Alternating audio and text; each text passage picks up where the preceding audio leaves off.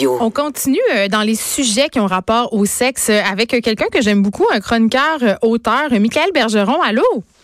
Bonjour. Euh, Michael, qui est l'auteur du livre La vie en gros qu'on a reçu ici déjà à l'émission et qui signe un texte qui, ma foi, me parle beaucoup. Le sexe, c'est plus que de la pénétration. Hey, breaking news, tout le monde. Michael, pourquoi tu avais envie de faire un, texte là-dessus? Parce qu'il me semble que ça va de soi que le sexe, ce n'est pas que la pénétration, non?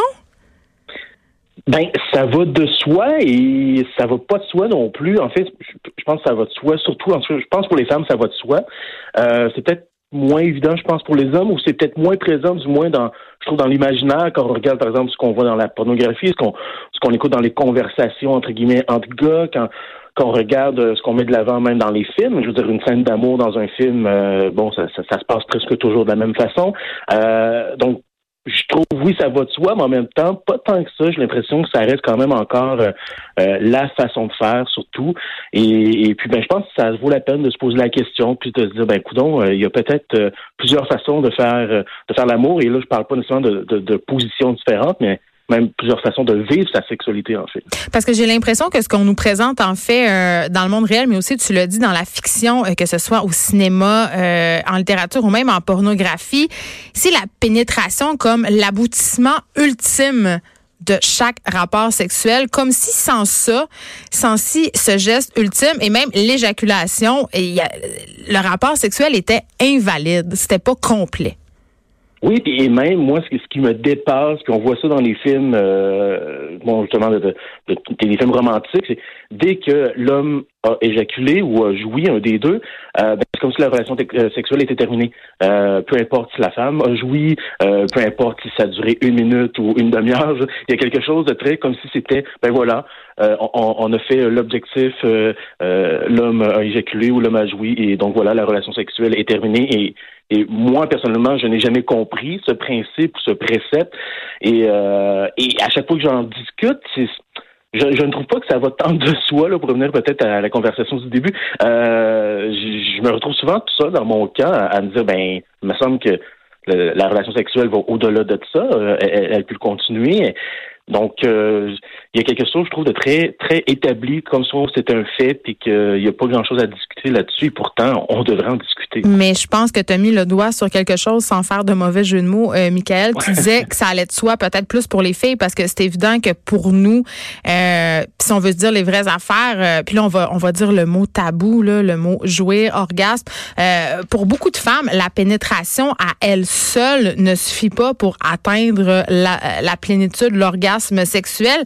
Euh, tu citais dans ton dans ton papier une récente étude euh, qui stipule que seulement 65% des femmes atteignent toujours l'orgasme lors d'une relation sexuelle, comme 95% des hommes, et en même temps, il y en a 37 d'entre elles qui ont besoin d'une stimulation qui est autre. On parle de la stimulation clitoridienne pour être plus précise, pour atteindre justement euh, cet orgasme-là. Puis il y a juste 18% de ces femmes-là qui ont un orgasme avec seulement une pénétration vaginale. Puis c'est vrai que quand on regarde euh, de la porno ou qu'on se fie à ce que les gars font, nous font, ben j'ai comme l'impression qu'il y a plusieurs personnes qui pensent que juste entrer puis sortir dans une fille comme un lapin énergiseur, ben c'est assez. C'est assez pour qu'elle aime ça puis qu'elle soit qu'elle se peuvent plus. Là. Oui, et je pense que c'est problématique pour tout le monde. C'est problématique pour les femmes, évidemment, parce que les femmes, ben, euh, ben voilà, on, leur enseigne que sont supposées ou elles sont supposées avoir du plaisir avec une simple pénétration vaginale. Si arrive pour certaines femmes, mais bon, voilà, euh, seulement 18% donc ça reste une minorité. Mais c'est aussi, je pense, un problème pour les hommes parce qu'il y a plusieurs hommes qui vont croire que euh, seulement en pénétrant euh, dans leur partenaire, ben c'est suffisant pour leur procurer du plaisir, alors que non. Donc, et ça, ben, je pense que ça peut créer des problèmes et pour les hommes et pour les femmes parce que d'un côté, ben euh, les hommes finalement ils passent complètement à côté. Peut-être qu'ils veulent vraiment donner du plaisir, mais finalement ils en donnent pas puis ils ne le savent même pas.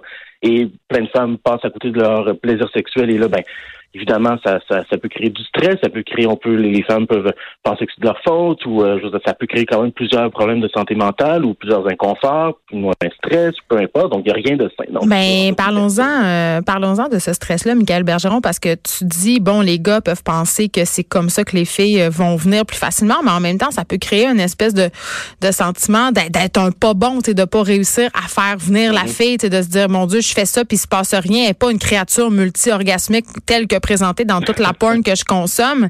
Tu sais, fait euh, en fait, il y a personne qui est gagnant dans cette espèce de, de, de valorisation de la pénétration à tout prix, là. Non, personne n'est gagnant. Puis ben voilà, puis ben, ben, voilà, comme je l'ai dit, évidemment pour le plaisir des femmes, mais pour les hommes non plus. En plus, surtout, il y a toujours cette idée de la performance, puis que euh, ben voilà. En fait, bon, moi, dans, je suis parti, ma réflexion est partie d'un livre que j'ai lu. Et dans ce livre-là de Martin Page, il parle comme si euh, le pénis, la pénétration était le saint graal de la sexualité. Oui, ça s'appelle Au-delà de la pénétration, par ailleurs, ce livre-là. Exactement. Et donc peut-être que c'est peut-être pas finalement le saint graal, c'est peut-être oui une grande source de plaisir, une, des possibilités et peut-être une plus commune, du moins du côté des hommes. Mais c'est pas non plus, ça veut pas dire que c'est l'apothéose, ça veut pas dire que c'est l'incontournable. Et, euh, et pour les hommes, je pense que ce serait ça aussi d'y réfléchir. Peut-être même qu'il y, a des hommes pour qui ça ne passe pas non plus par, par la pénétration. Euh, et moi, je peux me prendre en exemple. Je bien que j'ai du plaisir avec, dans ma tête, ça n'a jamais non plus été l'apothéose pour moi. Il y a plein d'autres formes euh, qui peuvent me procurer autant, voire plus de plaisir que la pénétration. Et ça, je trouve, c'est quelque chose qu'on ne parle pas tant que ça du côté oh, Michael, je suis tellement contente que tu abordes le sujet parce que je savais pas comment te poser la question sans avoir l'air euh, d'une espèce d'obsédé, mais j'ai envie de savoir. Eh, puis que tu me dises, c'est pas parce que les gars viennent qui ont du fun nécessairement. Hein? Ben non. Yes. Parle-moi de ça. Tout à l'heure, tu, tu, parlais de cette étude-là que apparemment que 95% des hommes ont un orgasme lors d'une relation sexuelle. Je serais vraiment curieux de voir si c'est réellement 95% dans la mesure où je pense que malheureusement beaucoup d'hommes pensent que lorsqu'ils éjaculent, ils jouissent euh, malheureusement et, et en tout cas, moi, de mon expérience, puis j'imagine a plein de gars aussi, c'est la même chose. Éjaculer ne veut pas dire jouir, et je pense qu'on peut avoir des sensations très proches de la jouissance sans éjaculation non plus. Et ça, on n'en parle pas beaucoup du côté de la sexualité masculine. En fait, il n'y a pas grand-chose qu'on jase autour de la sexualité masculine, de manière générale. Et je pense que c'est important de, de juste en discuter, au moins de découvrir, OK, c'est quoi euh, de quelle manière moi je peux avoir le plus de plaisir possible, de quelle manière je peux donner le plus de plaisir à l'autre partenaire. Et je pense que ça, c'est fait pour tout le monde, peu importe notre type de relation, peu importe notre orientation sexuelle, peu importe notre partenaire, je pense que ça serait sain de juste au moins être capable d'en discuter. Puis en ce moment, mais ben, ça reste un sujet tabou, ça reste euh, quelque chose que euh, qui, est mis de l'avant énormément, entre autres dans la pornographie. Puis ben on sait, malheureusement, beaucoup de gens vont s'éduquer, si on peut dire ça comme ça, avec la pornographie. Et donc, ça crée des biais et des idées euh, préconçues qui sont très fausses, en fait. Donc, on parle beaucoup de la femme qui fake, euh, Michael, mais ce que tu me dis, euh, c'est que dans une certaine mesure, les gars fake parfois, des fois aussi, l'orgasme?